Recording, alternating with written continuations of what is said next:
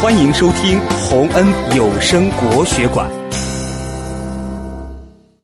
陶渊明不为五斗米折腰。东晋的大诗人陶渊明是一个很有气节的人，他陆续担任过一些官职，但由于当时的官场很黑暗，而他又为官清廉，不愿意与腐败的官场人士同流合污，所以每次他只当了一段时间的官，就辞职回家了。有一年，陶渊明为了养家糊口，来到离家乡不远的彭泽县当县令。这年冬天，浔阳郡的一名督邮来彭泽县检查公务。别看督邮这个官职位很低，他们的权力可大着呢。督邮们到一个地方巡视，如果地方官不向他们送礼行贿，他们回去就会向上级告状，栽赃陷害。那地方官的官职可就不保了。这次派来的督邮叫刘云，他更是以凶狠贪婪闻名远近。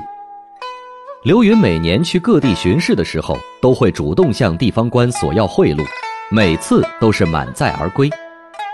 这回他一到彭泽县的旅馆，就命令县吏：“去叫你们的县令来见我。”陶渊明平时就蔑视功名富贵。不肯趋炎附势，很瞧不起这种手里有点权力就作威作福的人，但又不得不去见一见，于是他马上动身了。不料县吏拦住陶渊明说：“大人，参见督邮不能穿便服，要穿官服，并且束上腰带，以表示对督邮的尊重，否则督邮要乘机大做文章，会对大人不利的。”这下。陶渊明再也忍受不了了，他想：我怎么能为了保住官位，低声下气去讨好这些小人呢？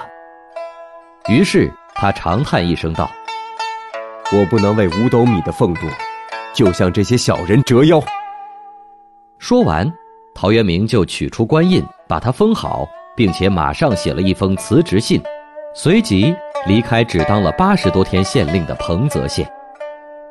后来。陶渊明不为五斗米折腰的故事就流传了下来。不为五斗米折腰，也常常被用来形容那些不逢迎权贵、有傲骨、有气节的人。